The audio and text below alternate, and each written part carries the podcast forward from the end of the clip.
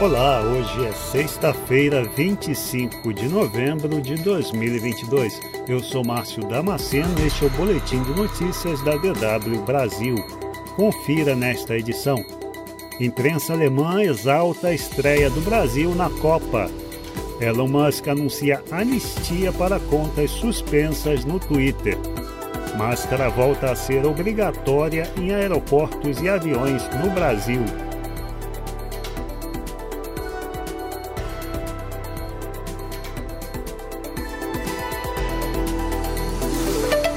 A imprensa alemã é toda elogios para a atuação da seleção brasileira em sua estreia na Copa do Mundo do Catar.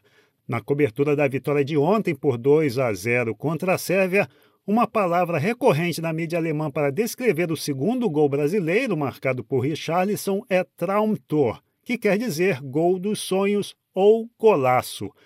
Mas a alegria com o bom desempenho de ontem foi ofuscada pela lesão de Neymar. O craque sofreu uma contusão no tornozelo direito após um choque com o jogador sérvio e agora é dúvida para a próxima partida da seleção na segunda-feira contra a Suíça. Parlamentares da Rússia aprovaram por unanimidade nesta quinta-feira um projeto de lei proibindo qualquer tipo do que chamam de propaganda relacionada ao movimento LGBTQ. A medida ocorre no mesmo momento em que tropas russas lutam na Ucrânia e Moscou bombardeia infraestruturas civis de diversas cidades do país vizinho. A Rússia já aplica uma legislação estrita focada na população menor de idade contra o que o governo chama de propaganda da causa LGBTQ. O novo projeto de lei aumenta ainda mais as restrições ao incluir agora também a população adulta. Ativistas afirmam que o texto reforça a repressão às relações sexuais não tradicionais na Rússia, afetando diversas formas de mídia, como livros, filmes, cinema, anúncios e até postagens em redes sociais. O projeto ainda precisa ser aprovado pela Câmara Alta do Parlamento e também pelo ex-presidente da Rússia, Vladimir Putin, antes de se tornar lei mas esses passos são vistos como mera formalidade, já que Putin tem promovido uma agenda cada vez mais conservadora no país. Ontem, o bilionário Elon Musk, novo dono do Twitter, disse que aplicará na semana que vem uma espécie de anistia para as contas suspensas na rede social. A medida foi anunciada após uma enquete online, na qual mais de 70% dos 3 milhões de votos aprovaram a ideia. A decisão aumenta ainda mais o temor do crescimento da disseminação de fake news e discursos de ódio na plataforma.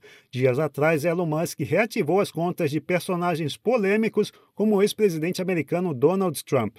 O recente esvaziamento do escritório do Twitter em Bruxelas também eleva a preocupação das autoridades europeias sobre o cumprimento de novas regras impostas pela União Europeia. As regras entraram em vigor na semana passada e regulam como as grandes plataformas devem lidar com a moderação de conteúdo e o banimento de usuários. O escritório do Twitter em Bruxelas tinha menos de 10 funcionários, mas é essencial nas relações da empresa com a União Europeia. Os dois responsáveis pela política digital do Twitter na Europa deixaram a empresa na semana passada. Eles eram os encarregados de cumprir as novas determinações da UE sobre a segurança dos usuários de plataformas sociais, assim como regulamentações sobre conteúdos ilegais e desinformação. A partir de hoje, sexta-feira, passa a valer a decisão da Agência Nacional de Vigilância Sanitária determinando o uso obrigatório de máscaras em aviões e aeroportos no Brasil. A Anvisa decidiu na noite de terça-feira pela volta da obrigatoriedade que esteve em vigor entre 2020 e agosto passado. A nova resolução foi anunciada em meio a um aumento expressivo de casos da doença nas últimas semanas. O deputado federal Alexandre Frota anunciou que desistiu de participar da equipe de transição para o futuro governo do presidente eleito Luiz Inácio Lula da Silva. Ele justificou a decisão dizendo ter sido alvo de preconceito. O parlamentar tinha sido anunciado como membro da equipe de cultura.